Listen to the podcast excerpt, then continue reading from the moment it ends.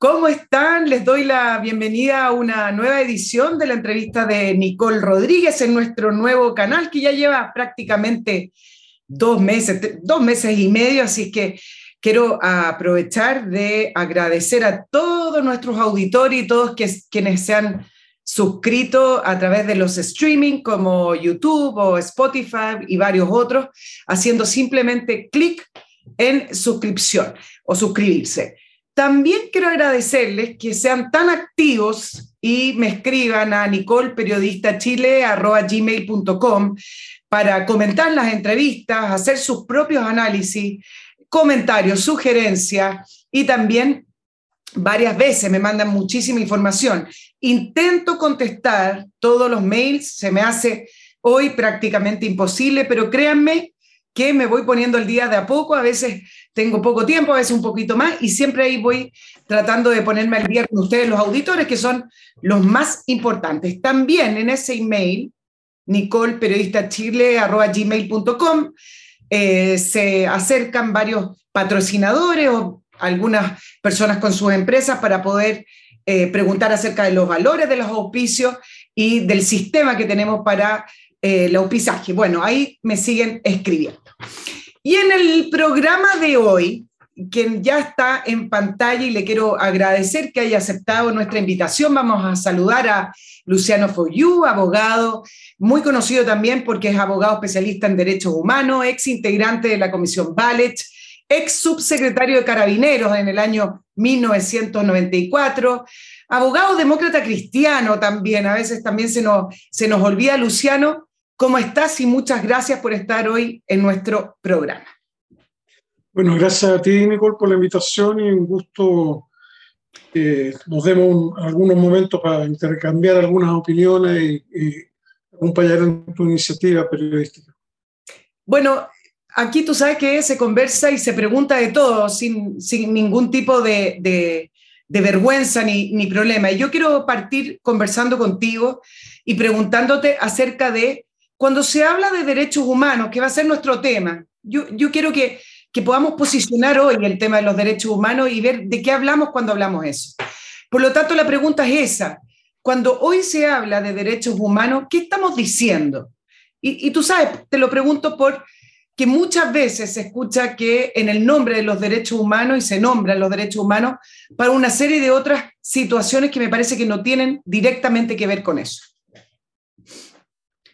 Bueno, es una pregunta súper eh, pertinente, digamos, y, orientadora para decir algo al respecto, porque yo te diría, eh, resumidamente, digamos, eh, destacando más bien algunas cosas principalmente que otras. toda la concepción de derechos humanos es una concepción que en el tiempo moderno eh, se, alcanza a adquirir cierta connotación estatutaria a partir del, de la Declaración Universal de, Derechos Humanos del año 48, eh, del, del 10 de diciembre del 48. Ahora, pero esto tiene un antecedente previo, porque la verdad de las cosas es que es no con el mismo nombre, pero siempre existió en el mundo, en distintas latitudes, hasta el día de hoy, ¿no verdad? Un clamor, una necesidad de que ante la autoridad del Estado, fundamentalmente, ¿no es cierto?, las personas civiles, hombres, mujeres, eh, con independencia de sus, condiciones, tuvieron plagado un conjunto de derechos que necesariamente protegían su, su integridad no solo física, psíquica, sino que le, protegían, digamos, las posibilidades de mejor desarrollarse en, en, en sociedad civil. Eh, es por eso que eh, en general las constituciones democráticas del mundo incluía, incluía, incluía la constitución del 80 y primeramente del 25 ya en Chile, estoy hablando, ya, ya, ya tenía ciertos, ciertos trazados importantes en esa materia. Pero, eh, y, bueno, y, la, la, propuesta rechazada de la nueva constitución que se hizo ahora, que la votamos hace algunas semanas atrás, y vamos a ver que yo debo suponer que la constitución que se va a ver, nueva constitución también se van a considerar, hay un conjunto de garantías constitucionales que apuntan exactamente a lo mismo, a la libertad de expresión, a la libertad de movimiento, de circulación, de reunión, de educación, del derecho a la honra, que es uno de los derechos más caros que existe, digamos, para qué hablar del derecho a la protección a la vida y la integridad física. En esa concepción, ¿no verdad? Se encierra, eh, se encierra esto en, en, cualquier parte del mundo y a eso es propiamente lo que se le llama. Ahora, hay otras cosas en el sentido de tu pregunta que eh, con cargo al concepto de derechos humanos, ¿no verdad? Se, se, imputan un conjunto de eh, situaciones que no siempre necesariamente tienen que ver con la acción del Estado. Ahora, cuando tienen que ver con la acción del Estado y es el Estado el que transgrede este, estos, estos derechos previos eh, reconocidos y confirmados por la Constitución y los tratados internacionales, hablamos de delitos de lesa humanidad, propiamente tal.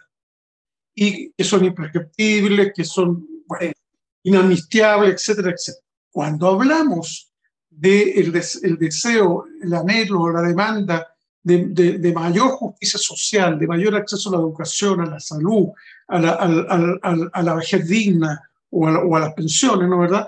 Se, se está haciendo una relación a derechos humanos porque es un, una necesidad que la persona humana, ¿no verdad?, alcance aquellos estándares y que por supuesto cada vez haya menos desigualdad y cada vez haya menos pobreza que son todas utopías difíciles de conseguir, pero no, no por eso hay que renegarlas. Claro, pero en, en, ese sentido, claro, son aspiraciones, pero desde el nacimiento, cuando hubo un objetivo principal de poder resguardar la integridad de las personas, etcétera, desde el, desde el nacimiento de los derechos humanos, hoy en día, cuando uno ve ciertas declaraciones de organismos internacionales, uno ve que hay como una segunda camada, hay una segunda generación de derechos humanos donde se incluyeron aspiraciones que hoy se mezclan con agendas políticas.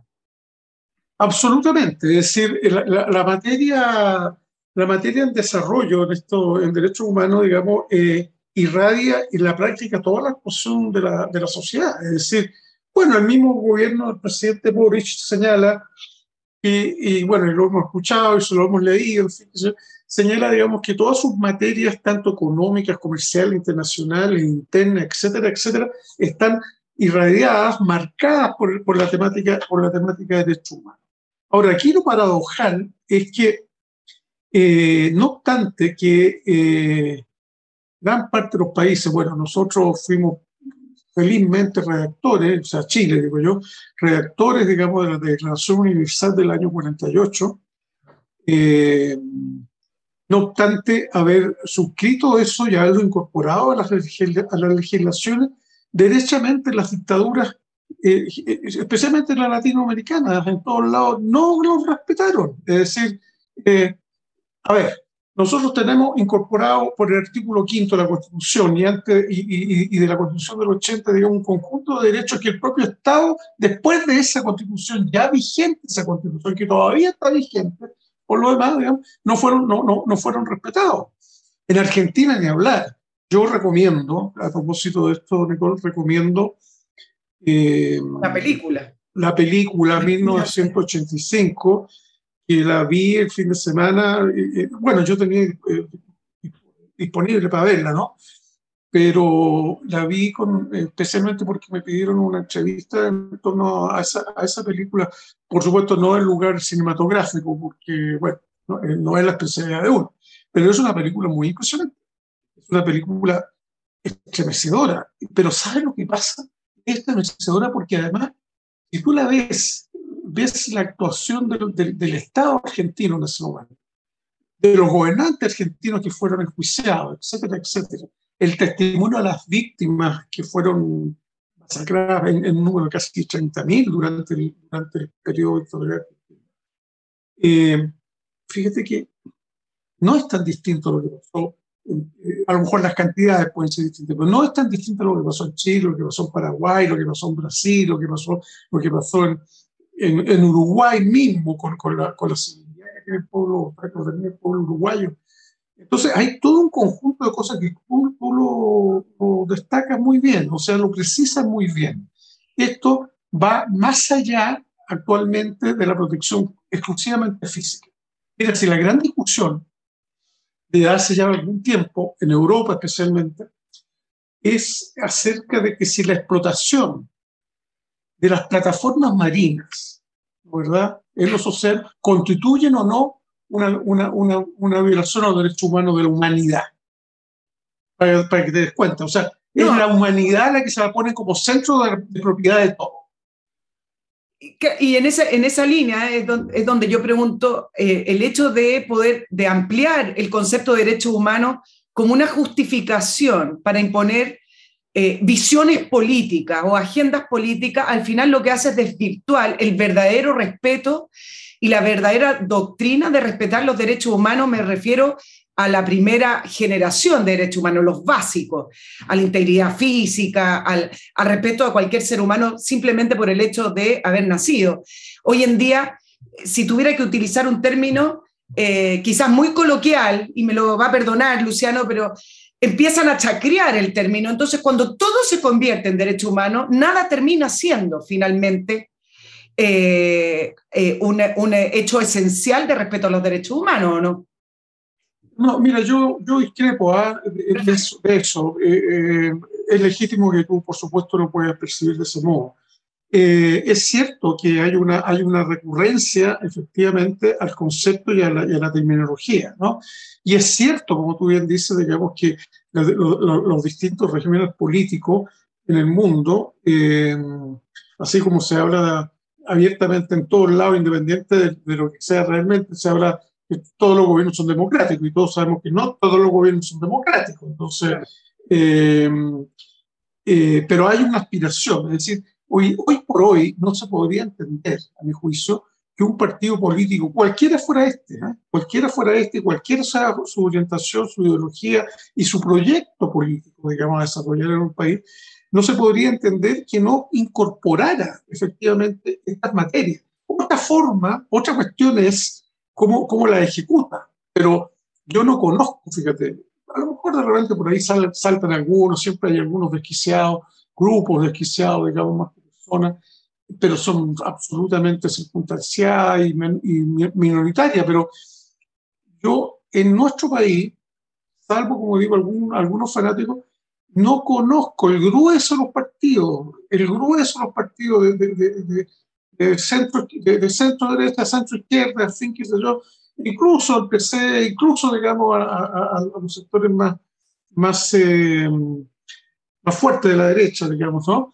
Eh, no hay ninguno que, se, que, que, hable públicamente, digamos, en contra de humanos. No, me, imagino que no, pero por ejemplo, hace un año atrás se intentó hacer una moción parlamentaria donde expresamente, no era moción, era un proyecto de acuerdo, para ser más exacta, donde expresamente se pedía que se renunciara a la violencia política. Y ahí votó en contra el Frente Amplio y el Partido Comunista. No renunciar a la violencia política no es también vulnerar los derechos humanos. Absolutamente. No, en eso no tengo ninguna duda. Es decir, la violencia en sí misma, ¿no verdad? Eh, con características políticas, puramente, propiamente tal, delictiva, eh, familiar. Es decir, el elemento de la violencia es un elemento cancerígeno para el mundo entero, en todos lados. No existe, mi juicio, no existe eh, realidad humana en ninguna parte que, eh, que justifique, porque la realizan, pero se tiene el cuidado no justificarla porque es, es, eh, es mal visto, tiene mala prensa. Es decir, la, la, la, violencia, la violencia que tú ves hoy día, la, la, que vemos en las calles, hoy día Chile vive una crisis de violencia delictiva, ¿verdad? la más grande en sus 200 años. Somos un país joven, pero la más grande en sus 200 años. Fíjate tú que eh, hoy día, siempre puede haber uno, más o puede haber uno menos, pero hoy día un estudio de, de, las relaciones violentas que existen en el mundo entre, entre países, entre grupos, entre, es decir, eh, entre, eh, entre no, no son menos de 57 tenemos 57 conflictos violentos en el mundo a la, a la sazón, ¿no? Unos más que otros, claro. Rusia, Ucrania, en fin, qué sé yo, las Corea, eh, en fin, todo lo, que, todo, lo que, todo lo que conocemos. Pero hay 57. ¿Qué te da a entender eso?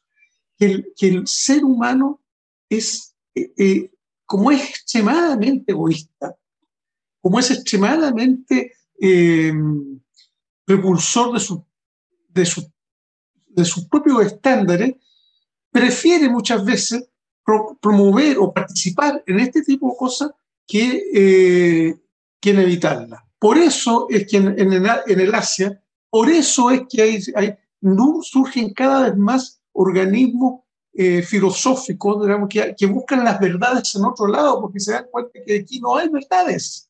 Faltan paradigmas.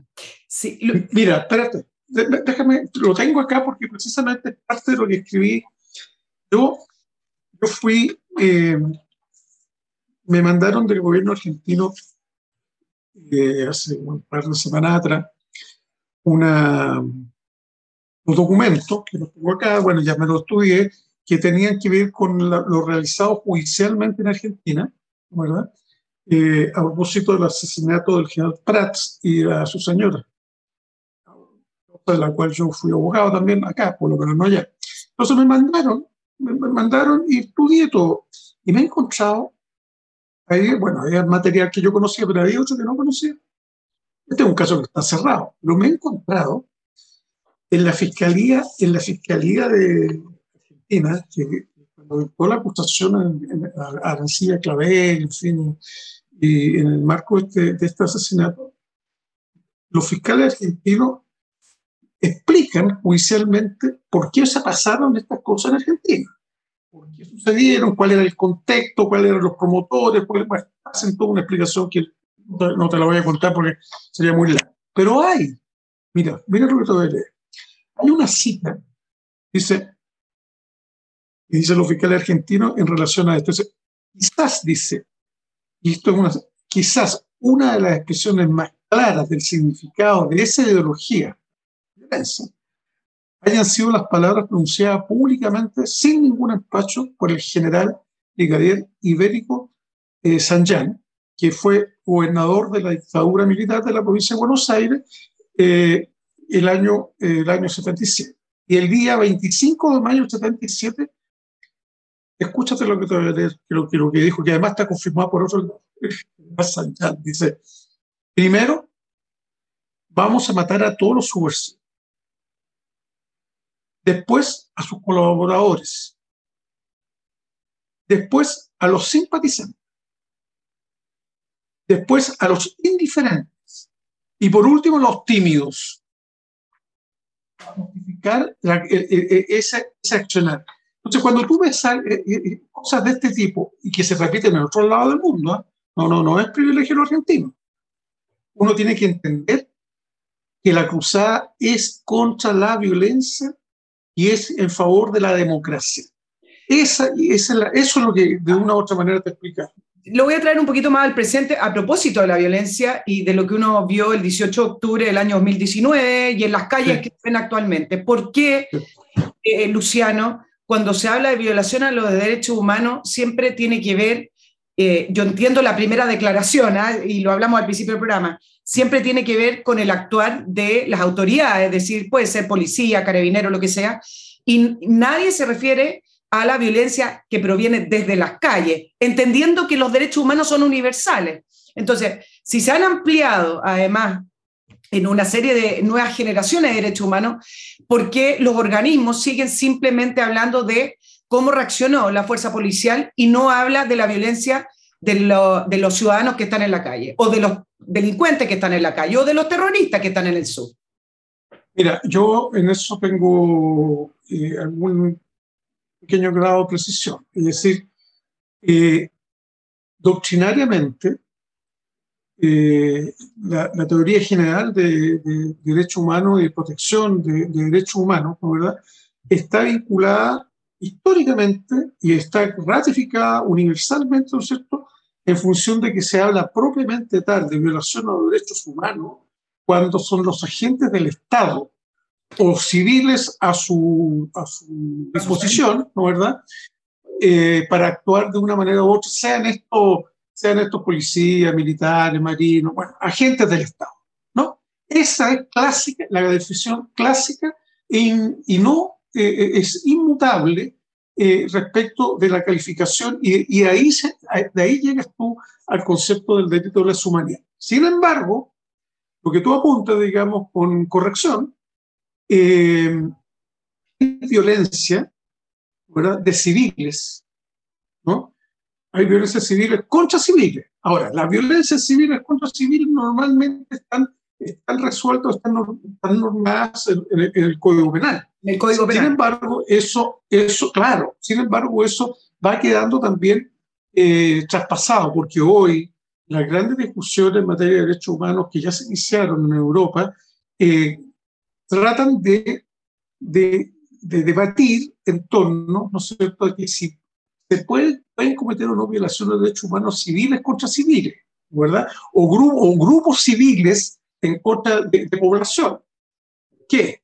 Porque eh, claramente hay población civil ajena muchas veces a, estos conflictos, bueno, lo hemos visto ahora tanto hace ya bastante tiempo, que terminan siendo víctimas en sus, en sus bienes, víctimas en sus personas también, ¿no verdad?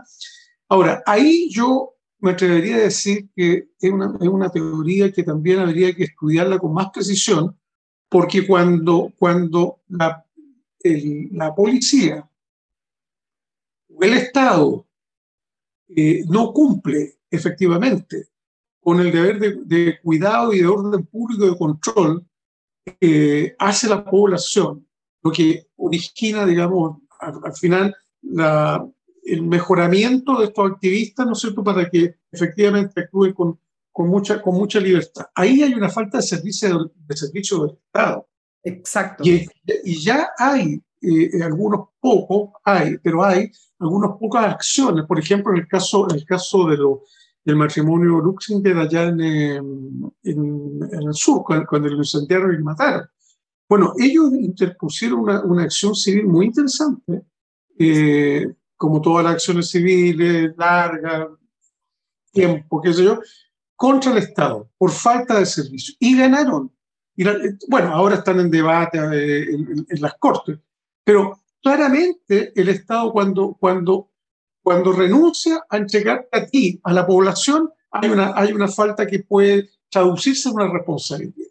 En Colombia, perdón, en Colombia, en Colombia, el Estado colombiano le entregó a la guerrilla colombiana, ¿verdad?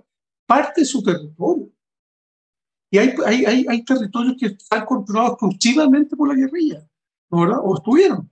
Entonces, Ahí hay, en definitiva, un renunciamiento del Estado. Esto equivaldría a que si el gobierno, este gobierno, el que sea, el Estado chileno, ¿verdad? renunciara y entregara pura y simplemente, digamos, al movimiento eh, eh, eh, del sur, el, indígena, digamos, toda la novena región. Bueno, en parte lo ha hecho en algunos sectores específicos donde el Estado no entra. Ahora, entonces, ¿cómo lo hacemos, Luciano? Y, esto es un desafío para, para las democracias. ¿Cómo mantenemos el orden público? ¿Cómo mantenemos la seguridad en un contexto de violencia callejera como lo que se vivió en, octubre? Ni siquiera me voy a referir a quiénes eran los grupos que estaban detrás. Hablemos de la violencia en general producida desde la calle.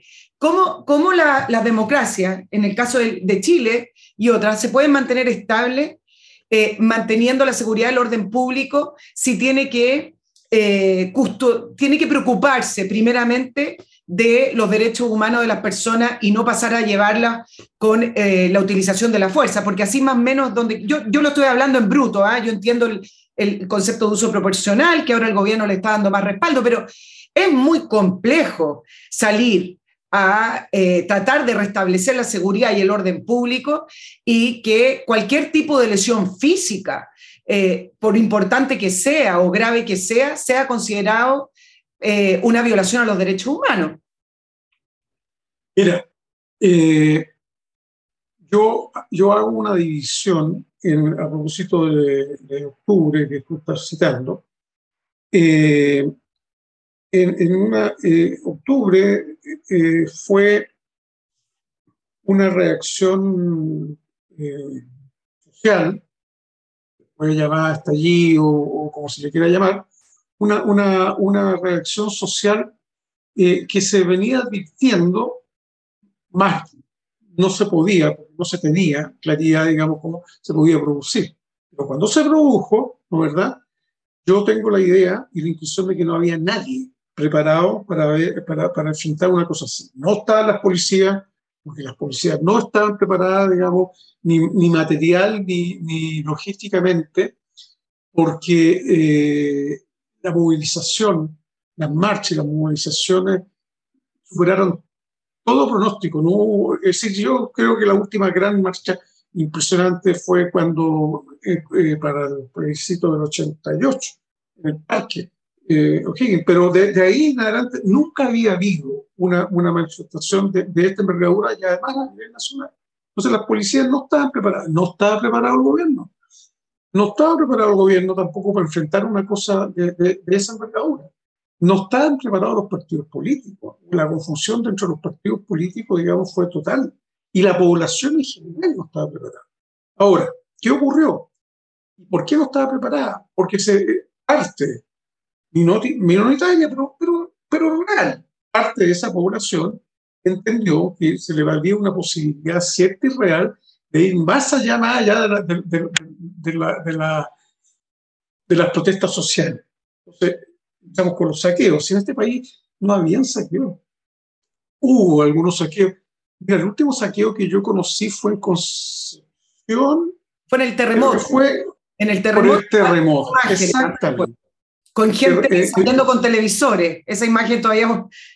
Ya, pero eso es el 2010. Yo fui abogado... eso fue el 2010. De, de, la, de, la Carmen Fernández, en la causa del tsunami y el terremoto del 2010. Entonces conozco bien y, y, y me era impresionante ver. Tuve eso, eso no tenía que ver con la Carmen Fernández, pero estaba dentro del contexto de, de la discusión. Pero aquí vino el saqueo y yo te diría, además, un saqueo masivo, y no solamente en una localidad, y hasta el día de hoy. O sea, lo que vimos el otro día, digamos, a, gente que llegaba en autos, micros, que todo eso no tiene que ver con la protesta social. Eso tiene que ver con, con el delito pura, puramente y tal, eh, un aprovechamiento hasta de menores, ¿no verdad? Y te genera, ¿sabes lo que te genera? Y seguramente, ojalá que no, Ojalá que no, no te lo deseo, porque la verdad no es, no es nada agradable. Pero te genera una incertidumbre y un temor a circular y a, ciertas horas. ¿Te das cuenta? Pero yo me refería principalmente entonces ante el nivel de destrucción, incendios, molotov y saqueos que hubo. ¿Cómo se puede contener con ese nivel de masividad de violencia que hubo? ¿Cómo se puede contener y mantener la seguridad para todo el resto de la población sin que digan que se violaron los derechos humanos cuando alguien salió gravemente herido o incluso hasta un transeúnte que pudo haber estado pasando por ahí, pero le tocó el contexto, digamos. Eh, entonces, ¿cómo se hace si no se puede tocar a las personas? Yo estoy exagerando el punto, pero para, para que se entienda lo que estoy preguntando. Es decir, si no pueden usar armas, si no pueden usar, incluso con la consecuencia que a lo mejor alguno de esos violentistas pueden salir muertos, no lo sé, pero si no se puede usar entonces, ¿cómo contenemos y cómo le decimos a la población en democracia el orden público y la seguridad eh, corre por nuestra cuenta, por el Estado de Chile o por, o por, los estados, y usted camine tranquilo por la calle? Si no se puede tocar a nadie. y acá te lo voy a juntar, Luciano, para que me, me puedas responder quizás más largo. ¿Acaso el contexto importa o no importa? Porque a veces dicen el contexto no importa y el contexto sí importa. Y en esa línea es, todos fuimos testigos de cómo comenzó esa violencia. Eh, con destrucción en el metro, etc. Entonces, nadie puede venir a decir que acá habían unas marchas pacíficas y fueron a repeler unas marchas pacíficas. Cuando salieron a, a contener la seguridad tiene que ver con la destrucción que se empezó a vivir. Entonces, ¿el contexto importa o no importa? Para, para, efectos de eh, poder decir, mire, acá no se violaron los derechos humanos, lo que acá se hizo fue intentar mantener el orden y la seguridad del país, o el país en pie, digamos. Bueno, mira, eh, yo creo, soy de los que cree que mm, las democracias eh, no se bastan a sí mismas. Eh, las democracias hay que fortalecerlas. O sea, para que las democracias sean robustas, den garantía, sean un signo de, de protección para la población, no solo en sus expresiones ciudadanas o políticas, sino que en general en el, diario vivir, hay que fortalecerla. Todos aquellos, institutos legales y, operacionales o logísticos que eh, vayan en favor de resguardar el sistema político, en este caso la democracia, hay que tenerlo. Es decir, porque cada vez, cada vez ocurre más en distintos lugares porque eh, eh, estas, ecuaciones están repitiéndose. Es decir, hay, una, hay, una, hay un agotamiento del modelo en general. Es decir, movilizaciones de octubre aquí en Chile, acuérdate, se tuvieron al par de meses después en Ecuador, después se tuvieron en Perú, después se tuvieron en, en, bueno, en Colombia, ¿te das cuenta? Eso no, no quiere decir que estén todos organizados, porque la gente más postergada se dio cuenta que era posible buscar un cambio, ¿no es cierto? Y una movilización. Ahora, ahora por otras razones, por otras razones que son tan importantes o más, ¿verdad? Mira lo que está pasando en Irán con el, con, el, tema, con, el tema de las mujeres. También eh, eh, hay, un, hay un desafío. En Cuba también hubo, manifestaciones, digamos, de protesta general. Cuba e Irán son dictaduras y protestas en dictadura es muy distinto a eh, protestas en democracia. Mira, de hecho, en Irán ya se calculan más de 100 muertos, más o menos.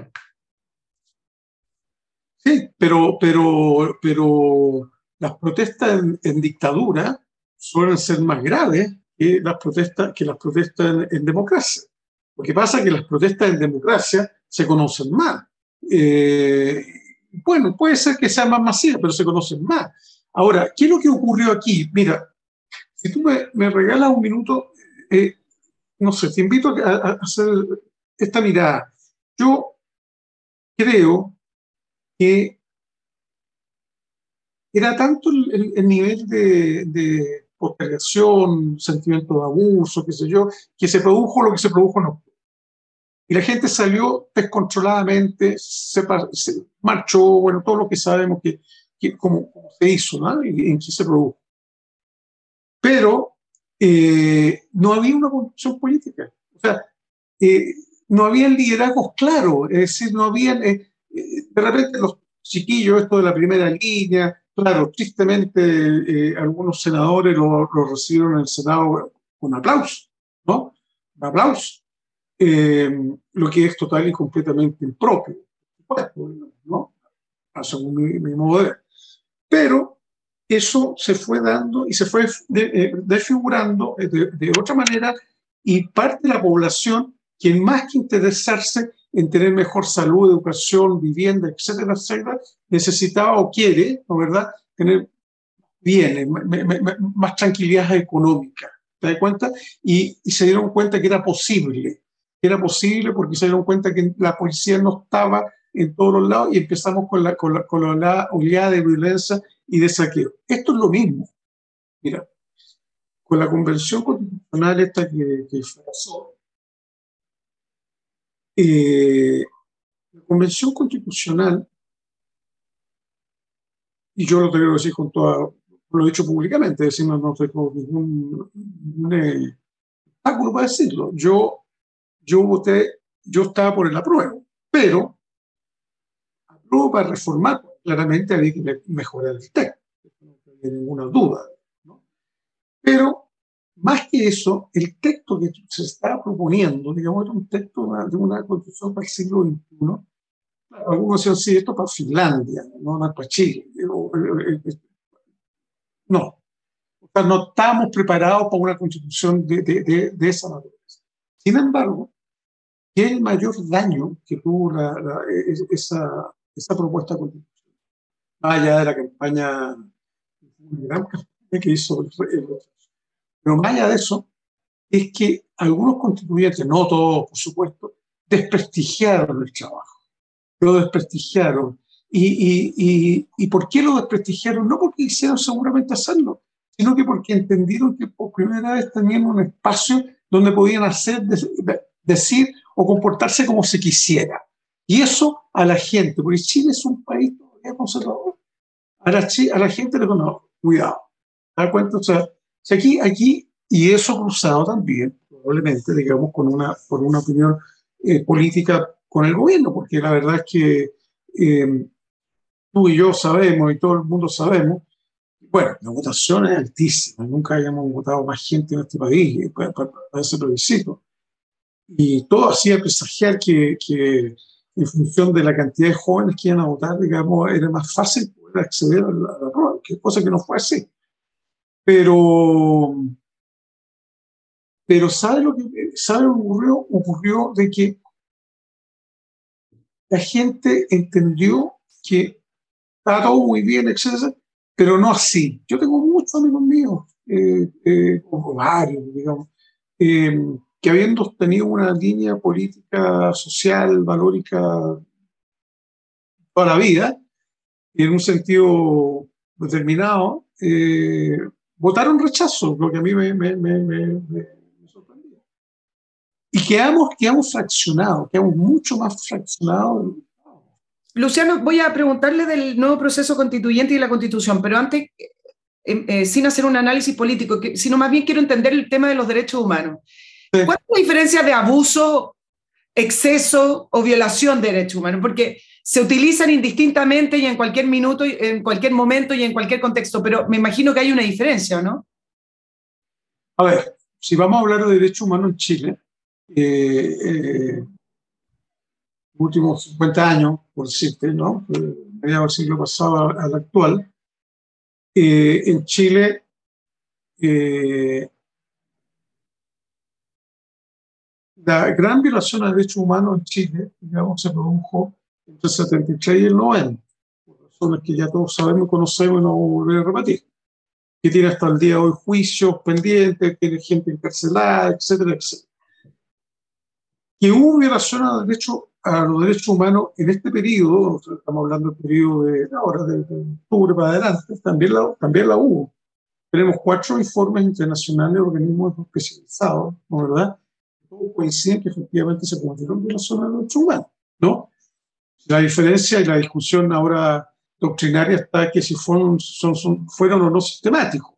Porque si fueron sistemáticos, digamos, empieza a tener el mismo, el mismo tratamiento que las cometidas por allá por el, por el 70 Esa es la gran, la, la, gran discusión que se, que, se, ya. que, que el PC va contra Mico, ¿no? Sí, yo voy a ir a ese tema, pero quiero entender algo. Cuando dicen hay cuatro organismos, yo eh, a José Miguel Vivanco, después le leí una entrevista con respecto a Human Rights Watch y dijo acá no hay violaciones sistemáticas, pero eh, cuando dicen no, si acá se violó lo que está, los derechos humanos, están diciendo que se usó mucha fuerza. Eso es lo que quiero entender, porque me parece tremendamente distinto decir, agarraron a un grupo de personas y las llevaron a un centro de tortura, las dejaron secuestradas y no los vimos más, o las estuvieron torturando durante una semana. Eso no pasó en Chile pa pasaron situaciones donde personas fueron eh, agredidas, violentadas, los pasaron a, eh, sufrieron lesiones en la calle. Mi pregunta es si eso hace una diferencia. Y además mi pregunta también para entender los conceptos cuando hablan los organismos y vienen los observadores. ¿Existe una diferencia para tratar los derechos humanos cuando hay una intencionalidad con esa persona o más bien tiene que ver con el contexto general de haber mantenido el orden público. ¿El dolo Mira. importa o no importa? Mira, eh, eh, eh, tu pregunta me lleva necesariamente al tema de la sistematización, digamos, como lo, lo mismo que estaba eh, citando a, a, José Miguel. ¿Qué es lo que pasa? Hay, hay sistematización en la violación a los derechos humanos. A ver, violación, violación a los derechos humanos puede puede ocurrir en cualquier momento, por parte de policía, agentes del Estado, como tú quieras. Pero la gran diferencia es cuando se hace con regularidad, organización, medios públicos, eh, tareas de apoyo, decisiones políticas, a, a, a eso de efecto, lo que ocurrió el año 76 eh, al 90. Eso acá creo yo que no es, no fue así. Eso, lo que ocurrió acá fue una represión policial especialmente, eh, poco organizada, poco, a ver, eh, claro, tú puedes ser desproporcionada, sí, puede ser desproporcionada, pero, pero aquí iba, la policía iba a, a, resolver manifestaciones públicas, y por eso, por eso la, salida de Guanaco, comprar un nuevo Guanaco, fin, que se Rosa, un nuevo Guanaco, incluso les cambiaron el color para hacerlo menos agresivo, etcétera, etcétera. Pero hay un tema de formación. No es lo mismo reprimir a un manifestante, eh, cualquiera, ¿verdad?, que, que, reprimir a un delincuente. Ahora, voy a decir, el carabinero no tiene por qué saber si es un delincuente o un manifestante, cierto, cierto. Pero hay una cosa de contexto en que, eh, de toda evidencia, hay situaciones eh, públicas, es decir, si, si va un grupo de muchachos digamos, con cartas y gritando y no sé qué, digamos, ¿no? O cortando el auto, eh, perdón, el, el tránsito. Eso es muy distinto a que vaya un grupo de los mismos tres o cuatro muchachos con pistolas disparando a cualquier y, saqueando, digamos, lo que sea. Son dos cosas distintas. Y créeme, créeme, y yo conocí bastante eh, y todavía tengo a veces cercanías con Carabinero. Eh, Carabinero es una, es una institución de servicio. Carabineros tiene, eh, eh, es muy complicado porque Carabinero, la estructura social de Carabinero, ¿no verdad? Lo hace más cercano socialmente, estoy hablando. en su origen a, la gente que está manifestándose a, que, a, otro tipo de gente. Los medios que le entrega, que le entrega o le entregaba las la, instituciones para reprimir o controlar el público siempre el caso. Piensa tú que ahora se sabe que en los últimos cuatro años Carabineros tuvo cero, cero aumento presupuestario, cero aumento eh, presupuestario. El, el 80, el 85%, yo recuerdo cuando fui subsecretario, el 85% del presupuesto anual de Carabineros se destina a sueldo del personal. Solo el 15% se destina a, a, cambio logístico y operativo. Entonces, no está en, eh, ahora, que, que, que, tiene que mejorar, por supuesto, porque además es una institución eh, pronto, pronto, rico, pronto pobre, es decir, es una institución que, que goza de, de recriminación, de juiciamiento, etcétera, etcétera, digamos, y hay una institución que, que, la, gente la quiere mucho, la gente pide a cada rato carabineros en todos lados, en todos lugares, los retene, etcétera, etcétera. Él tiene, carabineros tiene un capital que tiene que, que, mejorarlo y cuidarlo. Y yo confío mucho que efectivamente van a ir en la senda, en una mejor senda. Yo, yo, yo voy en esa línea, además, si uno ve todas las encuestas, eh, las encuestas bien eh, a veces bien, bien, a veces no, hay encuestas que están mejor hechas que, otras no, pero Carabineros siempre ha contado con, con, muy alto respaldo y hoy sigue subiendo la encuesta en cuanto a respaldo ciudadano. Pero la pregunta que te hacía Luciano tiene que ver con la intencionalidad. Si tú eres parte del cuerpo de carabineros o de fuerzas especiales y tienes que ir a mantener el orden público, eh, y luego, producto de esos protocolos, tú disparaste un balín, disparaste agua, lo que sea. Alguien salió herido o alguien salió muerto. ¿Por qué esa persona es enjuiciada? Yo no lo entiendo y por eso te lo pregunto. ¿Por qué esa persona es enjuiciada? Lo he visto con una, la última resolución con un carabinero con respecto a el, em, el lanzagua eh, y Fabiola Campillay. Y en, el, en la redacción pareciera ser que hubiera una intencionalidad de ese personal de carabinero directo a esa persona. Me parece que es más bien eh, una consecuencia del momento y del contexto y le tocó a esa persona. Entonces, no influye para poder decir acá se violaron los derechos humanos o no, la intencionalidad de ir a buscar a ciertas personas versus el haber tratado de contener el orden público de manera general y a algunos les tocó ser pasado a llevar por un balín o perder la vista o incluso eh, tener problemas físicos posteriores? yo no lo entiendo. Claro, ¿no? Sí, sí, sí, quiero, quiero, que tú me lo expliques. Sí, es decir, ahí, ahí la etapa de la investigación es, fundamental.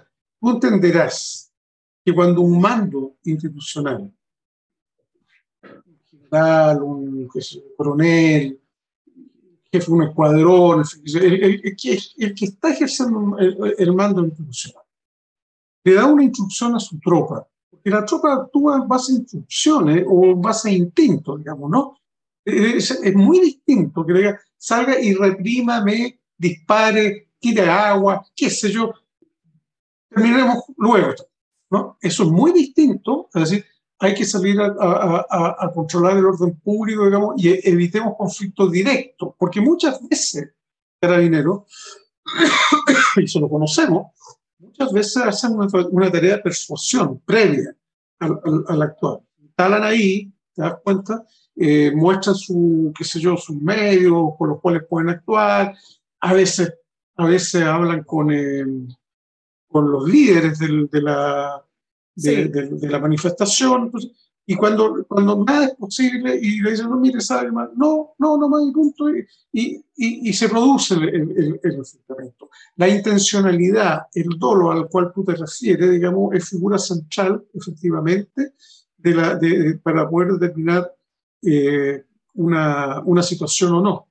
El caso del carabinero ese, no me acuerdo dónde, la escalera, no, no, no, Coquimbo, entonces ya no me acuerdo ese carabinero que le disparó a un malabarista, ¿te acuerdas un malabarista que, que, que tiraba para arriba? No, eso fue en Paquipuy. Paquipuy. Tiraba para arriba lo, lo, lo, Tenía unos cuchillos. Los cuchillos, unos sí. cuchillos. Y, y, y, el carabinero trataba de decirle que, que, la parara, que la cortara, que era difícil. Tipo, bueno, no conozco el detalle del caso, conozco las imágenes, ¿no verdad? Hasta que el tipo se la va encima, se la va encima. Se la balanzó y hay video, es el... Exacto, y él dispara y termina lamentablemente el hombre muerto. Eh, después de toda la investigación, fue absuelto el carabinero.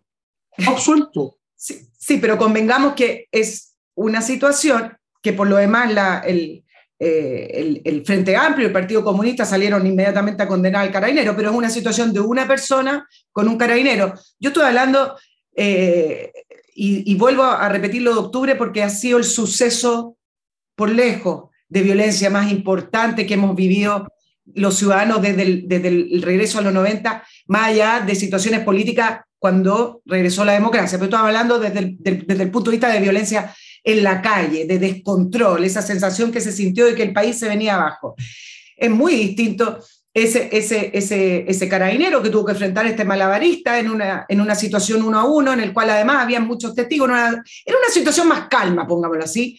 Me imagino a un grupo de eh, carabineros que tiene que salir a mantener el orden público en las calles, donde hay distintos grupos violentos operando, donde hay distintos focos de violencia y donde tienen que, operar. Ahí es donde yo no entiendo ¿Por qué un carabinero es condenado en ese contexto tampoco? Yo, yo no lo entiendo.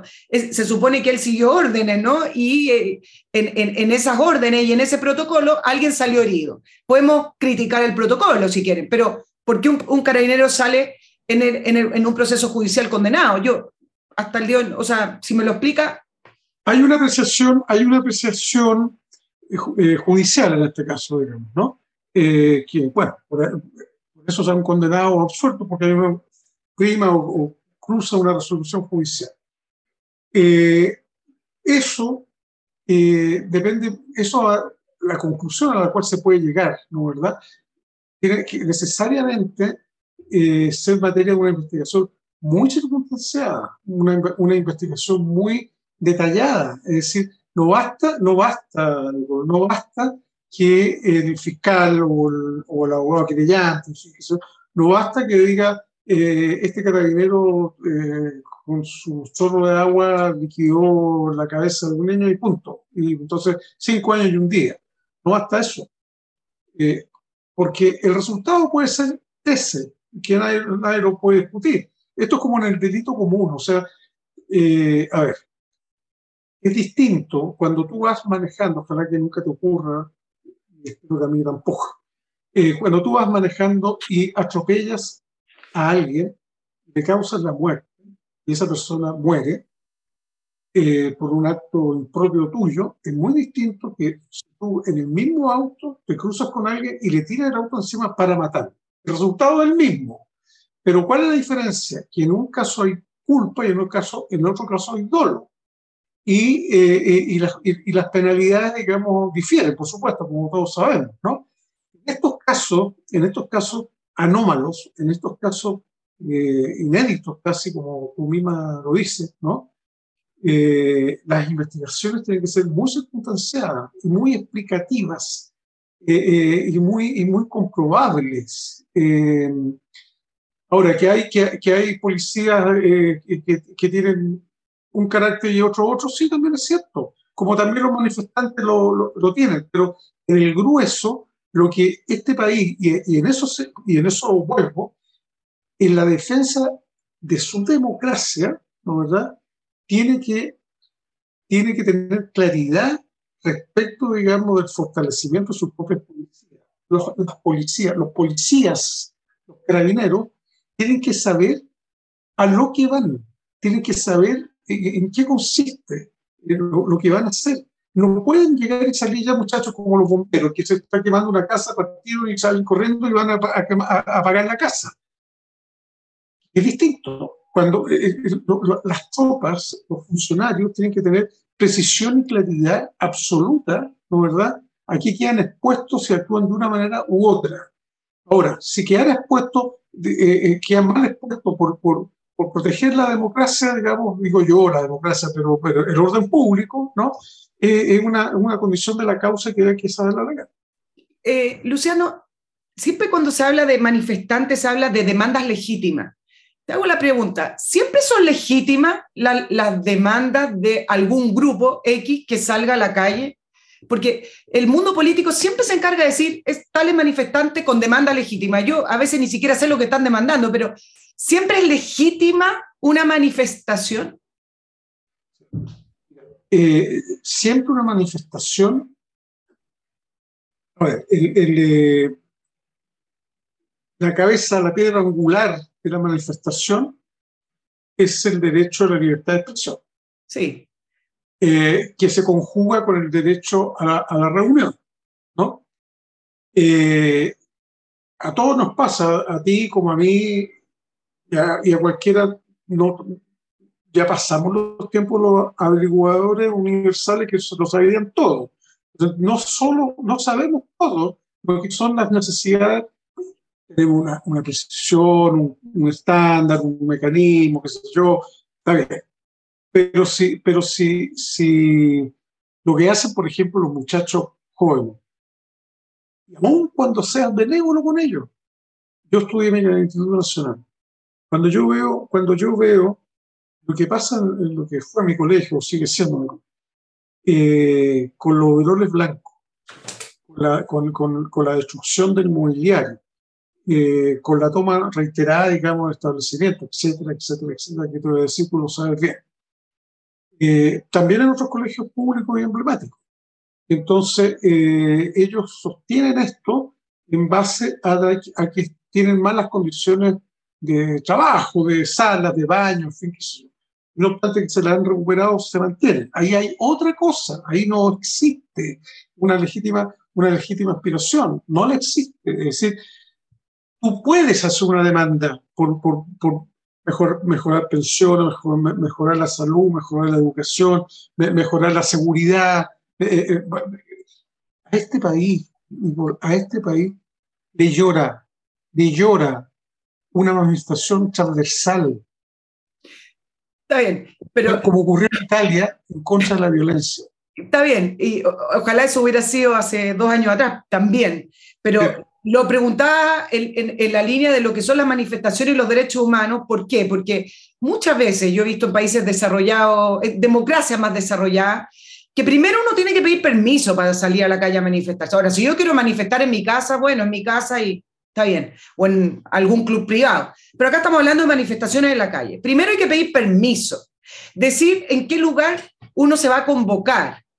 Y no se salen de ese perímetro si es que les entregan el permiso, porque además en, esa, en las democracias desarrolladas, el respeto a la libre movilización y el respeto a que el resto de los ciudadanos hagan su vida cotidianamente es primero, no lo manifestantes. Entonces, acá me parece que ya ni siquiera, porque la, yo entiendo que la ley exige pedir autorización, pero eso ya se dejó en el olvido hace, hace varios años y entonces pareciera ser que, eh, volviendo al tema de los derechos humanos, eh, respaldan y al final protegen mucho más a los manifestantes que se saltan la ley que a la mayoría de los ciudadanos que quieren seguir circulando libremente y que quieren hacer su vida como corresponde. Te la dejo planteada porque, para que lo piense, para poder hacer mi, mi, mención y saludar a MC Parking, yo te voy a contar, Luciano, lo que es MC Parking, que es la solución para estacionarse de una manera económica y muy fácil cerca del aeropuerto. Usted va a viajar, olvídese de preocuparse de que lo vengan a buscar, de llamar un transfer, que no sabe si lo va a compartir, si va a ir muy lleno, si el taxi le va a cancelar el, el, recorrido. Bueno, ¿en qué consiste el servicio que le entrega MC Parking? Consiste en reservar online.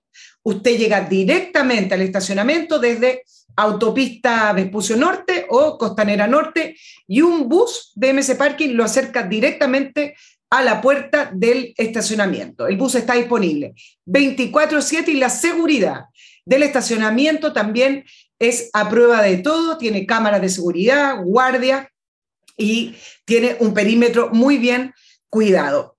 ¿Qué más le puedo contar? Que eh, con mayor anticipación que reserves tu espacio en, el estacionamiento de MC Parking, más económico te va a salir el arriendo. Así tu viaje será mucho más fácil. Te olvidas de los taxis, te olvidas de los transfer y llegas directamente al aeropuerto www.mcparking.cl.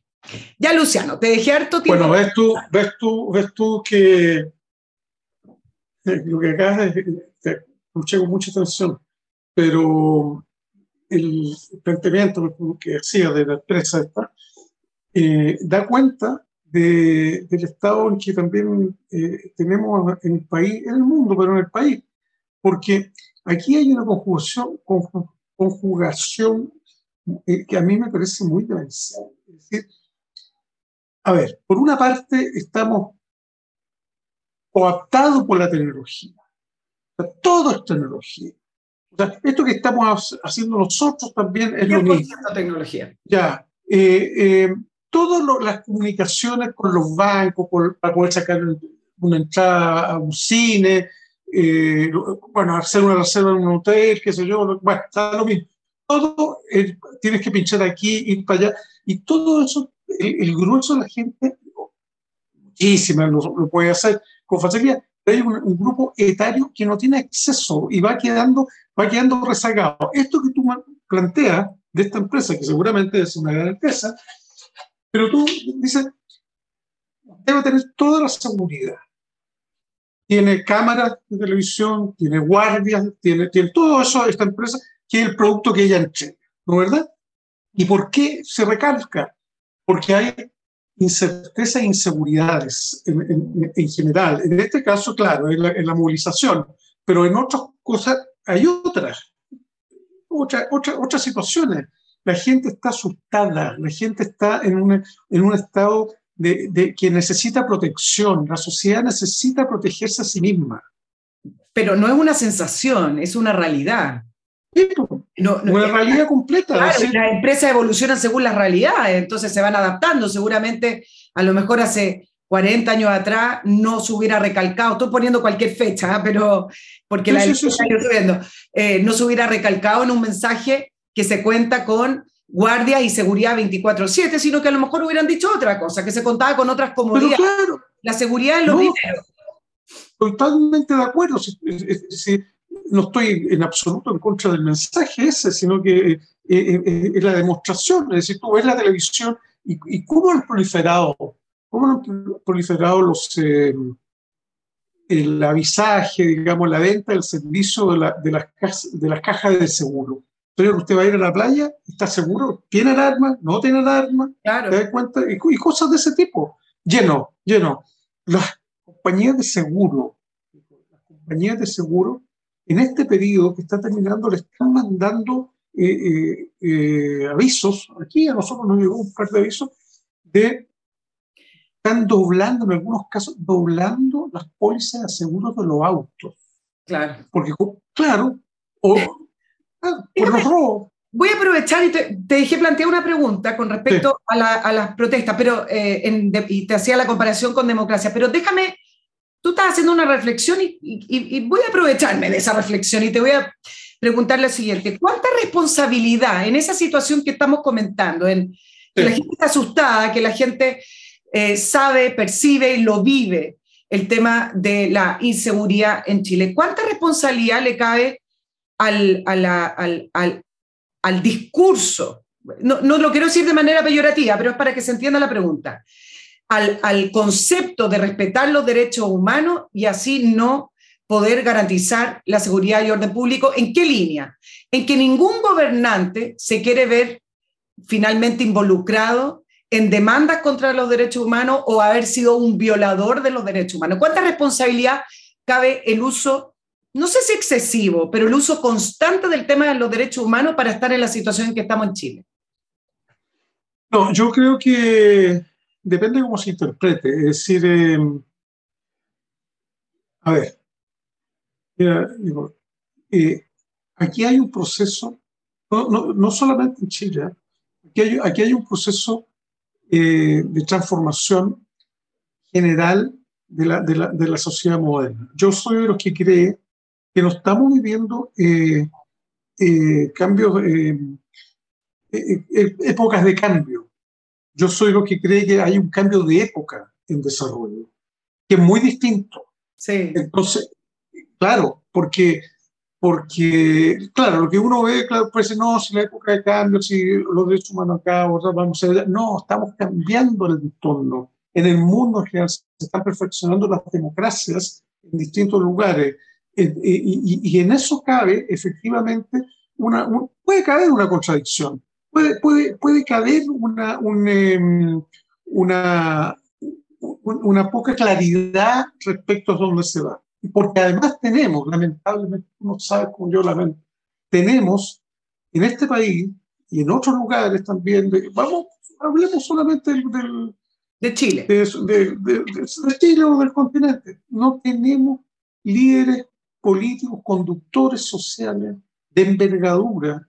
O sea, lo, lo, lo, eh, aquellos, aquellos que se imponían por sí mismos eh, eh, y que la, y la población seguía más allá de lo que pudieran representar. No tenemos. Cuando tú ves, cuando tú ves las discusiones eh, políticas, las discusiones presidenciales, es patético ver la discusión entre Bolsonaro y Lula. Es, horroroso. Y cuando ves y cuando ve la situación en Argentina, mira lo que pasa con el presidente Castillo en Perú y todo, y todo, todo eso. La sociedad en general no, está desorientada. No, tiene, no, no tienes liderazgo ni religiosos, ni políticos, ¿verdad? Eh, no tienes eh, vigencia, eh, vigencia estatutaria de gente con, con tradición. mira, yo le tengo un respeto a gente mayor que yo, por supuesto, pero y los sigo y los leo, qué sé yo, y converso con, a veces con ellos, separado, por supuesto, pero gente que, que te hace un aporte, una contribución, una orientación, científico, masa, yo lo encuentro que realmente eh, te cautiva, el, el, mismo que ella, eh, Agustín, de, la intelectualidad, pero no hay muchos más, no hay muchos más. Volvamos a la pregunta con respecto sí. a, a, las manifestaciones, en, en, el contexto también yo decía, bueno, son todas legítimas, o sea, salir a la calle siempre es legítimo, y le, te hacía la comparación con respecto a otros países, eh, donde primero se respeta la libre circulación y el derecho al resto de los ciudadanos a poder hacer su vida cotidiana normal y en seguridad. Entonces, acá en Chile se pasa a llevar eso, esos derechos que deberían ser primero, Luciano, ¿y por qué estamos así si es que consideras que es así? Y yo no sé si son primero o, o, o, o coinciden o son paralelos, eh, son distintos, pero que indudablemente, digamos, a lo que tú apuntas en torno a, respeto del otro. Si mi, mi, mi, mi, derecho lo puedo ejercer hasta cuando perjudicas al otro, que es una vieja eh, clásica eh, dogma jurídico, digamos, ¿no? Porque, claro, es decir, mira, en Estados Unidos, Estados Unidos, y tú con lo limitada que lo debes saber bien o lo has contratado bien, el comportamiento de las policías en Estados Unidos, digamos, yo diría que son peores, más feroces que la chilena, el, la, la, de policía es china. Es decir, eh, En Estados Unidos, acuérdate, eh, cuando, no, recuerdo el nombre, pero el año pasado tuvimos tres, cuatro casos, digamos, de manifestantes menores, que ni siquiera eran manifestantes, que eran, qué sé yo, un tipo que no, no, no hizo caso a un control de detención, y fueron, lo mataron simplemente, ¿no? Eh, hay, que, hay, que, hay que conciliar, hay que conciliar el derecho a la manifestación, ¿verdad? con el derecho a la, a la, a la libre circulación y, y, el respeto del, del, del, otro. Hay que conciliarlo. Y quien puede conciliarlo son los mecanismos jurídicos y sociales y políticos. Eh, eh, hay que, hay que eh, elevar los estándares de, de, de, exigencia. Aquí se dice, sí, sí, mira, aquí se dice con, con las agresiones que han sufrido los carabineros la, la, la última semana o, o, este, o este mes hay que aumentar las penas, en fin, qué sé yo, para que se sequen todo. Muerte de un carabinero tiene una pena, cadena perpetua, no podía aumentar más las penas, ¿me entiendes? Pero, pero se, se toma, se toma ese, ese elemento como un elemento efectista. Nuestros partidos políticos, todos los partidos políticos, reaccionan, ¿no? Visceralmente. El, el caso a caso, el caso a caso. Claro, claro. ahora, eh, déjeme llevarlo al tema del Instituto Nacional de Derechos Humanos y, y, Mico. Eh, él eh, dio varias entrevistas cuando una vez que ya salió, principalmente fue presionado para salir como director, pero dio varias entrevistas diciendo que él había sido presionado para poder decir que el gobierno Sebastián Piñera estaba violando los derechos humanos de una manera sistemática y fue presionado para seguir un relato. Y acá tengo muchas preguntas. Actualmente, bajo su mirada, el Instituto Nacional de Derechos Humanos da garantías de estar velando realmente por el respeto a los derechos humanos o más bien se convirtió en un, órgano ideológico político? A ver, es muy interesante tu pregunta. Eh, yo creo las dos cosas. Eh, creo que hace su trabajo de, de, de protección, en fin, de, pero se ha ideologizado. Es decir, más allá de la propia causa de derecho porque a través de esa causa, algunos directores, digamos, eh, se han, lo han conciliado, digamos, con posiciones políticas personales que pueden ser muy, muy legítimas, ¿no? Pero es una institución extremadamente importante como para que eh, no actúe eh, transversalmente. Es decir, no es posible que eh, conozcamos eh, por la prensa, digamos, las distintas posiciones al interior del, del, del, del instituto. Es como, pues, es, como, es como si conociéramos por la prensa eh, lo que piensa o lo que opina o, o lo que resuelve eh, cada uno de los consejeros del Consejo de Defensa del Estado. El Consejo de Defensa del Estado es una institución que efectivamente es única que defiende los, el patrimonio fiscal, ¿verdad? Los consejeros pueden tener variantes, varias, han tenido, sí, claro. Eso al instituto no ha logrado todavía, y yo, yo lamento porque además, eh, yo creo que ellos actuaron bien en, en, durante la época del, de, de, del estallido, pero se los consumió una, una discusión doctrinal. Y efectivamente, a Mico, a Sergio Mico, digamos, eh, no tengo ninguna duda que le hicieron una operación política que les permitió, él, bueno, él, igual tenía que terminar una semana después, qué sé yo, para lo mismo, sino el, el, tema no era cuánto más iba a durar, sino que con el, el cambio de los, de los, nuevos consejeros le, le exigieron la renuncia, sin periodo de conversación, ¿te das cuenta? Pero, pero siguiendo la línea de la denuncia, sí. se explicó varias cosas, abogado. A mí me parece sumamente grave la denuncia que hizo Sergio Mico, que la hizo varias veces. Es grave lo que dice, que lo presionar, etc.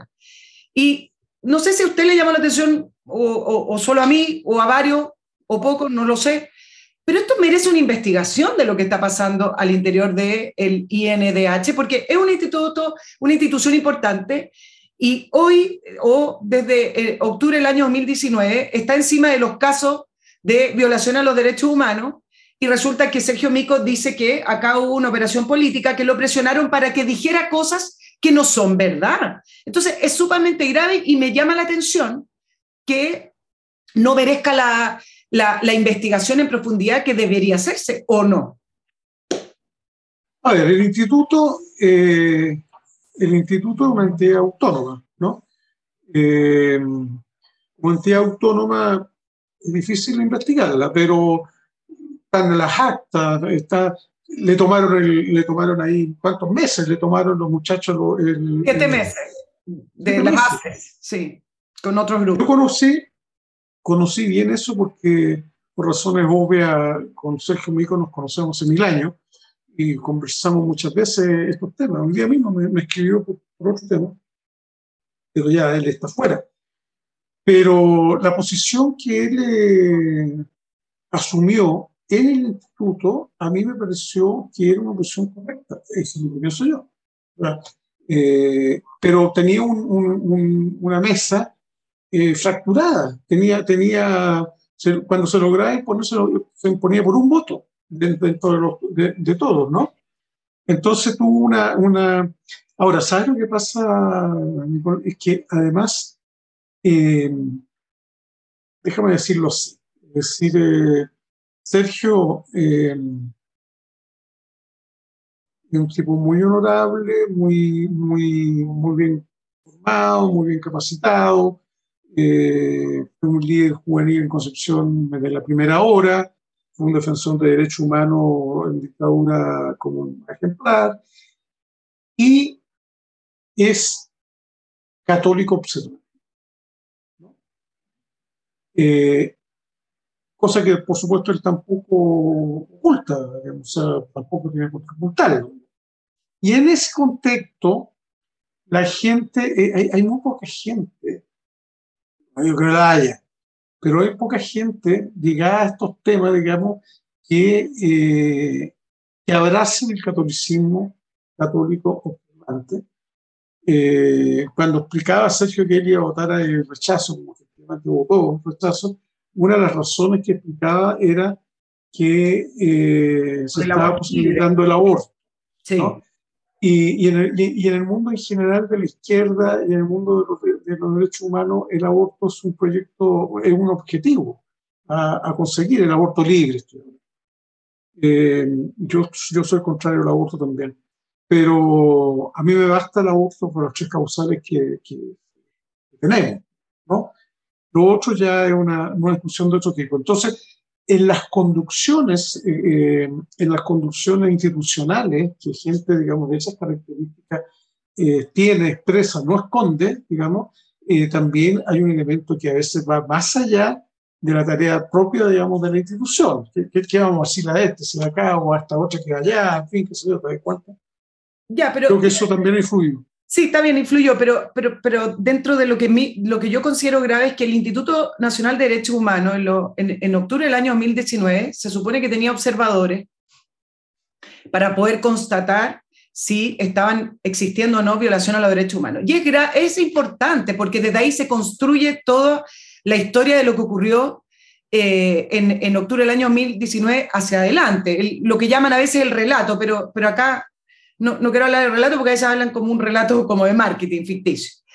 Y el punto relevante de lo que dice Sergio Mico y donde creo que se ha puesto poca atención, porque al final de cuentas, si nosotros entendemos los derechos humanos como universales, pero acá me parece que hay un grupo ideológica, ideológico, político, que intenta tomar lo que significa eh, el poder en, el Instituto Nacional de Derechos Humanos para imponer este relato. Entonces, ¿qué garantías dan los observadores del INDH si tienen que decir lo que quiere que digan en el, en el INDH, no lo que ven en la calle? ¿Qué garantías, por ejemplo, le pregunto, Luciano, qué garantías tenemos los chilenos que a esas personas que se le están pagando pensiones, ni siquiera eh, voy a entrar el tema si corresponde o no, pero se le están pagando pensiones, ¿qué garantías tenemos que están siendo eh, evaluadas correctamente y no es un listado que em, están pasando porque conocen a, la persona o porque simplemente quieren seguir avivando el relato de que el gobierno Sebastián Piñera violó los derechos humanos? Bueno, eh, eh, parte de lo que tú dices es totalmente cierto. Es decir, es una apreciación que es muy legítima por lo demás, eh, esto, esto, esto, esta pregunta que tú te haces en voz alta, digamos, eh, se producen cuando, cuando las instituciones carecen de, de cuerpos colegiados eh, de conducción eh,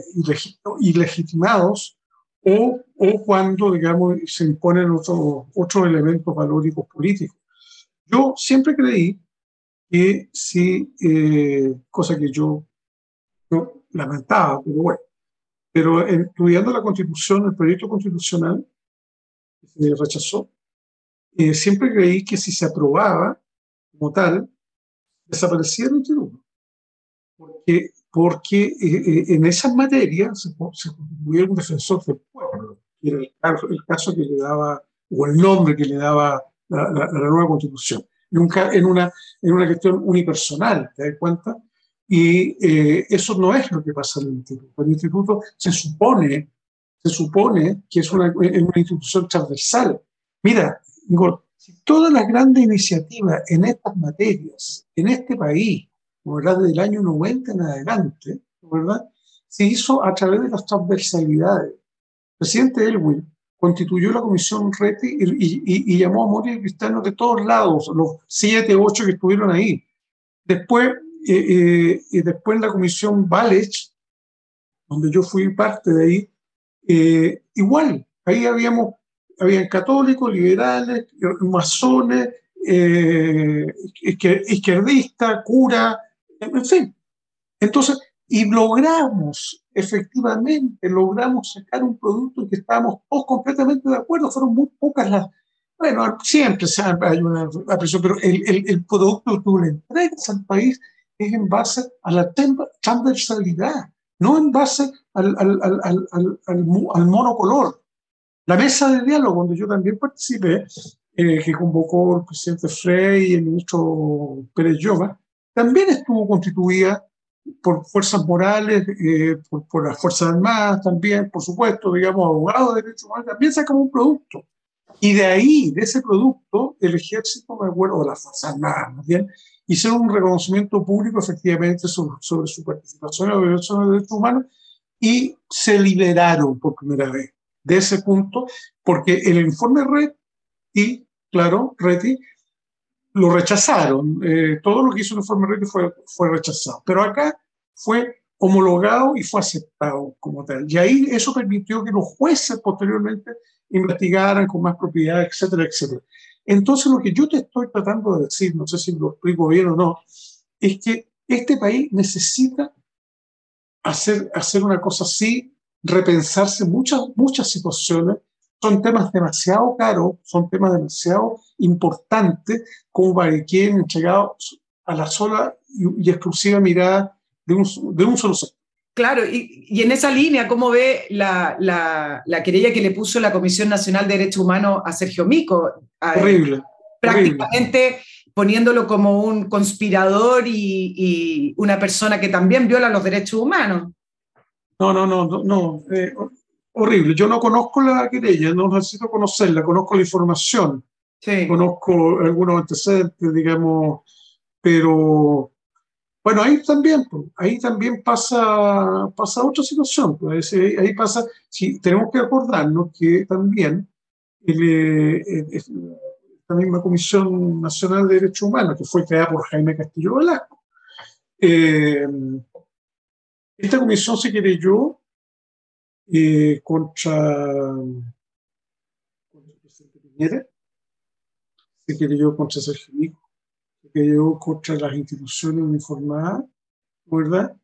Y, y, y, se querelló ante la Comisión Internacional de Derechos Humanos, me parece, eh, hace como un año atrás, una cosa de ese tipo, que hasta donde yo entiendo, digamos, eh, no le dieron curso a la, a la, a la querella.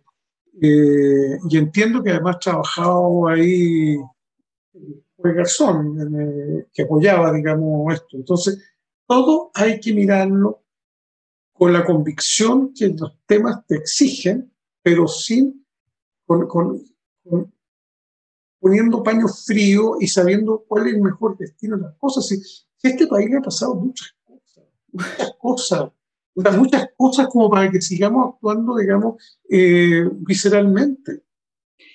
A propósito de la pausa, y, de poner las cosas en perspectiva y, de calma. ¿Le parece correcto que se intente hacer un nuevo proceso constituyente lo más rápido posible? Yo, eh, para no profundizar en, en, lo que están negociando ahora, pero todavía falta el cómo lo van a hacer, qué tipo de organismo, pero ¿no, sería más adecuado a lo mejor sí poner una pausa y, hacer esa reflexión y tomar un poco de distancia y ver qué es lo más adecuado para el contexto actual del país?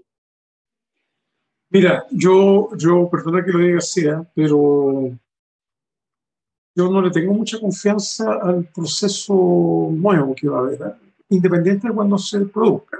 Es decir, eh,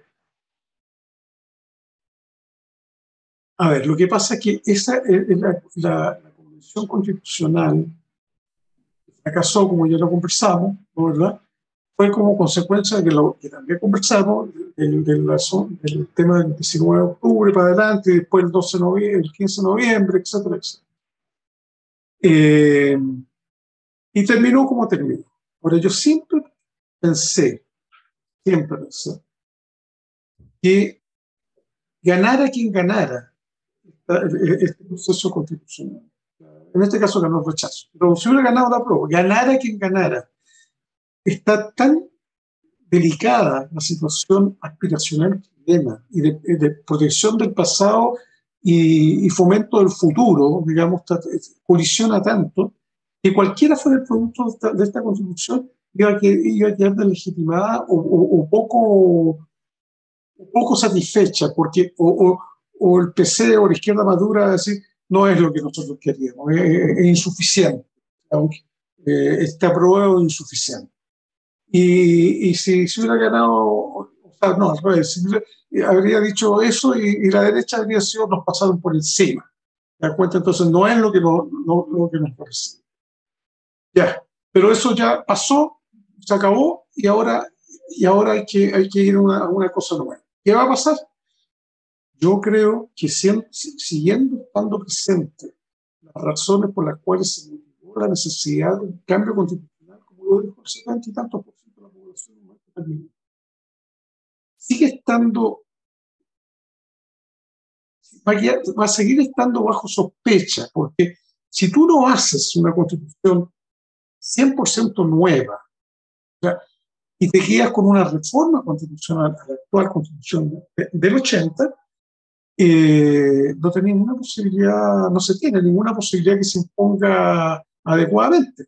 Al revés, si haces una constitución nueva, cambias el modelo, porque si la toda la discusión de lo que yo veo, no sé, no, no sé toda, pero es el cambio de modelo. El cambio del modelo, si ahí está, o nos vamos a, abandonamos la historia del, Estado subsidiario y mantenemos el neoliberalismo, o nos vamos al, revés, al otro lado. Ese es el, esa es la discusión.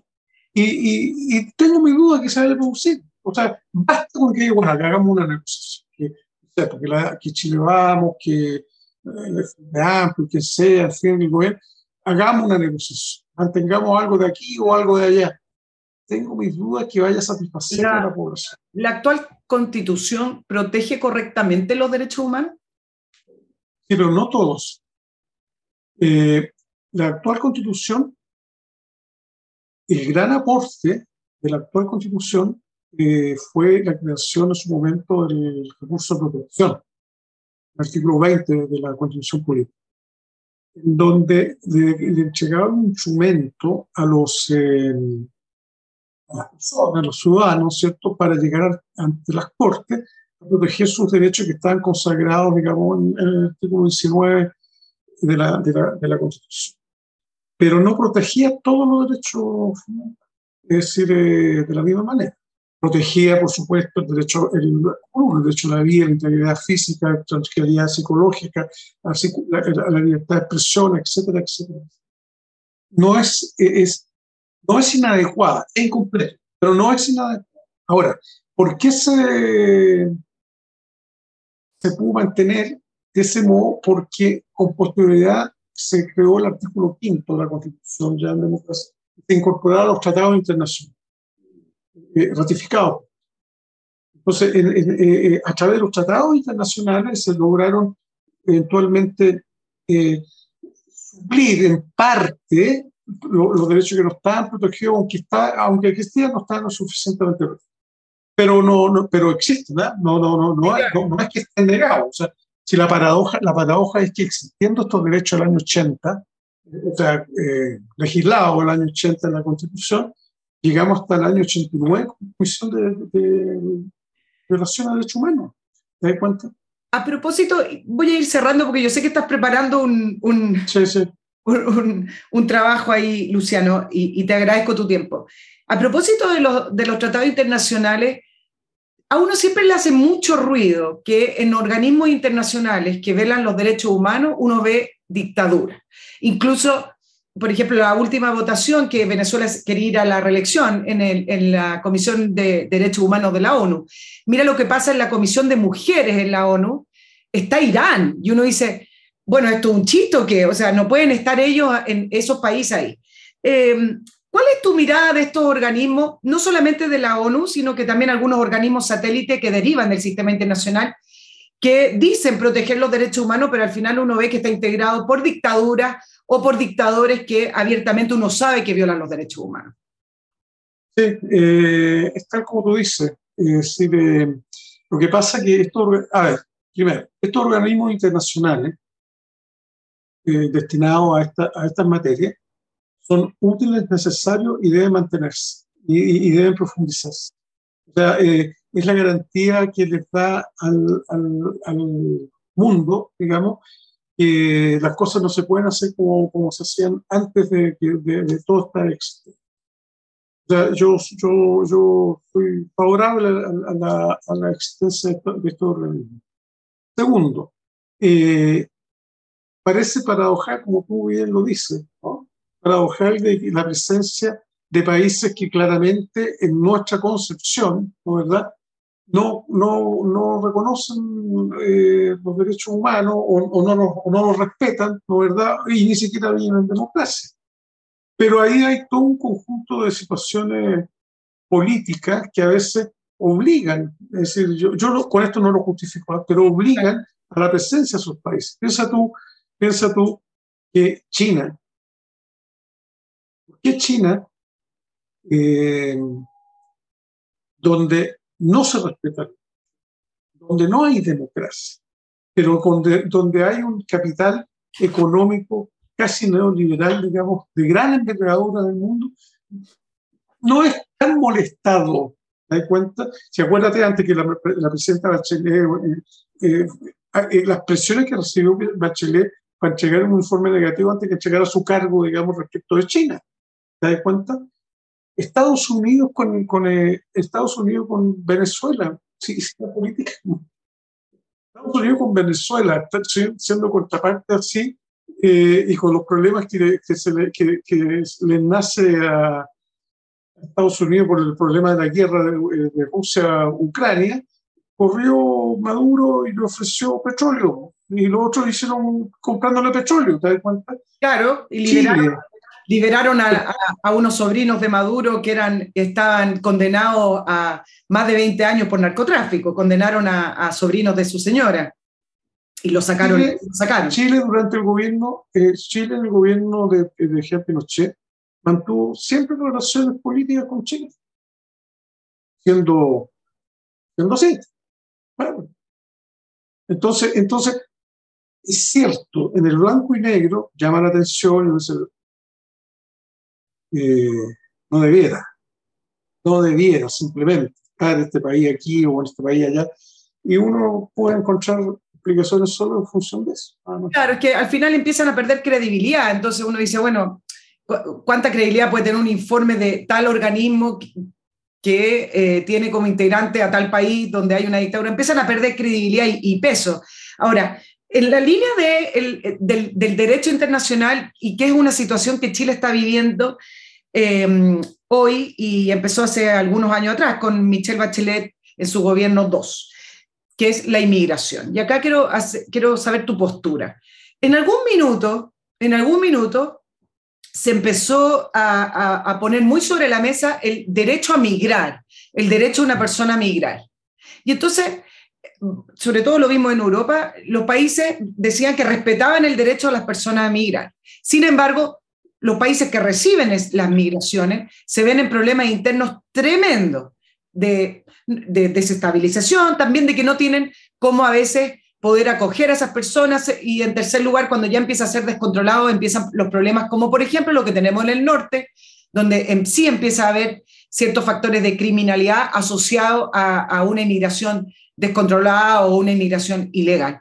Y entonces acá yo me pregunto dos cosas. ¿No, ¿Acaso no tienen los derechos los países a cerrar su frontera y, decidir quién entra o no a su, a su propio país? Y dos, con respecto al derecho a migrar, cuando uno ve las corrientes migratorias, generalmente son personas que están escapando de conflictos políticos. Por ejemplo, en el caso de Venezuela, donde si bien a lo mejor no son perseguidos políticos en el, sentido de la persecución de un opositor, sino más bien gente que sale de Venezuela porque se tornó invivible, porque no hay em, manera de progresar, porque no hay manera de vivir tranquilamente.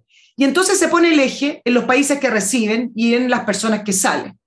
Y no se pone el eje en la discusión internacional en los dictadores, en que deben cambiar eh, y, deben eh, intentar volver a la democracia. Entonces, hay dos cosas ahí que te dejo planteado, Luciano, porque me gustaría ver cuál es tu mirada y conocer. A ver, mira, eh, el derecho a migrar, como ¿no? es un derecho humano básico, universal, está reconocido y está protegido. Sin embargo, los países, a mi juicio, tienen también, eh, sin entrar a, no reconocer el cumplimiento de la, migración, tienen el derecho eh, a regular la, migración que entra. No se trata, es decir, no se trata de, construir estas, estos muros que quería construirse en México, eh, pero sí tienes el derecho a que el país regule adecuadamente el flujo de gente que, que venga por una razón u otra en, en, procesos migratorios.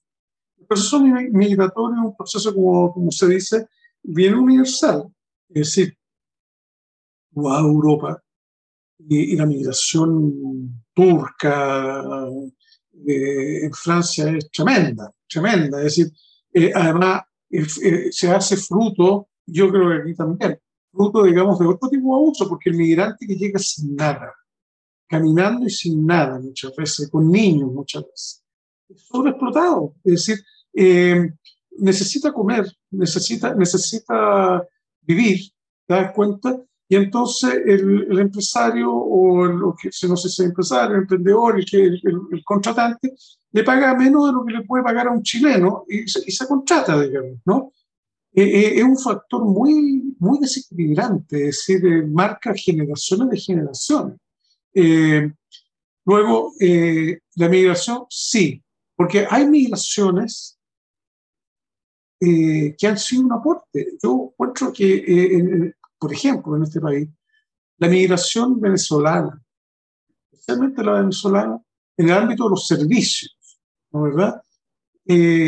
ha dado enseñanza a los servicios en Chile, es decir, eh, tienen un trato distinto, etcétera, etcétera. No estoy hablando del venezolano que entra irregular a cometer delitos, estoy hablando del, venezolano, digamos, que entra por otra característica. Ahora, ¿por qué no atacar a los dictadores? Yo creo que los dictadores, a mí me sorprende, Maduro lleva se ha mantenido contra todo pronóstico. Hay 50 países en el mundo que, reconocen al, otro como, como presidente, ¿no? Pero tampoco actúan eh, adecuadamente. Eh, Maduro tiene una tiene el, ejército, el cuerpo general es más grande, más grande de Sudamérica. Sí, no, yo me refiero a que cuando se expande el sentido del derecho universal a migrar. Al final, las poblaciones escapan de, los conflictos de su propio país y dejan de ser un factor de cambio al interior del país, porque ¿qué es lo que hace al final? Es salir del país, lo, lo, desangran, es decir, 6 millones de venezolanos fuera. Yo no estoy diciendo que tengan que soportar adentro de Venezuela a la, la, administración y la dictadura de Maduro, o Cuba, que también se nos olvida, pero ahí está hace 50 o más años. El punto es que cuando se entrega ese derecho universal, la gente ya no lo piensa dos veces, sino que más bien dice, ah, yo tengo ese derecho y migra. Pero también hay un doble estándar, Luciano, porque en Europa se dan cuenta que no pueden recibir a todos los migrantes. ¿Y qué es lo que hicieron en la última crisis de migración que tuvo? Eh, hace más de cinco años fue esto, le pidió a Turquía que mantuviera a los inmigrantes en estos como terrenos de inmigración intermedio, que parecían que, eran unos terrenos enrejados, entonces decían, manténgalo ahí mientras vemos qué hacemos. Ay, me parece que es muy complicado para los países tomar a rajatabla y decir, acá tienen que entrar todos porque hay un derecho a migrar. Yo no, no, no, no creo que, Por eso te estoy diciendo. que sea eh, muy sano para los países, yo creo que desestabiliza a los países y también hay un doble estándar de los países. Porque al final no Pero por eso, por eso te digo, es decir, yo, eh, yo creo que los países tienen el derecho a regular la migración. Es decir, eh, no, no, no es eh, esperar y abrazarse. Mira, te, voy a contar una anécdota, pero para, ir terminando, voy a contar una anécdota sin darte los nombres, porque eh, contada por la primera persona que va, el, hace años atrás, va, va a China va a China el primer ministro, va a ser de los Estados Unidos. Y va a China y se reúne y le plantea y le protesta, en fin, qué sé yo, por los temas de derechos humanos en China, en fin, etcétera, etcétera. Después, con los años, un amigo mío, eh, eh, chileno, por supuesto, va a China también una misión oficial. Entonces, eh, y le dicen, se le preparaba la visita, bueno, ¿por qué no? Porque, no le plantea China, o sea, hicieron los americanos. Se hace la reunión, se lo plantea. Y los derechos humanos, creo que la gente no puede salir, etcétera, etcétera. Eh, cree que debería revisarse. Entonces, no está planteando lo mismo que vino a plantearme el norteamericano acá. Mire, ¿sabe? ¿sabe? Yo, yo no voy a decir lo que le dije a la americana, no hay ningún problema. Vamos a dejar salir. Yo voy a dejar salir en seis meses al 10% de mi población en Estados Unidos. ¿Me va a recibir el 10% de la población china en Estados Unidos? Ah, bueno, no, dejémoslo hasta ahí. Hablemos otra cosa. ¿Te das cuenta? Pero eh, eh, eh, eso, es decir, hay, una, hay, un control interno, porque vuelvo a insistir, seguimos, seguimos en una evolución desordenada de, de, lo, que, de lo que el mundo está ubicándose. Luciano, tú Claro que estamos, hace rato ya sé que tú tienes que irte a trabajar y yo te lo agradezco un montón. Eh, abogado, experto en derechos humanos, ex integrante de la Comisión Ballet, ex subsecretario carabinero. Luciano Fuyú, te agradezco muchísimo esta entrevista y que tengas un muy buen día y nos vemos en una próxima. Muy bien, muchas gracias a ti. Chao, chao.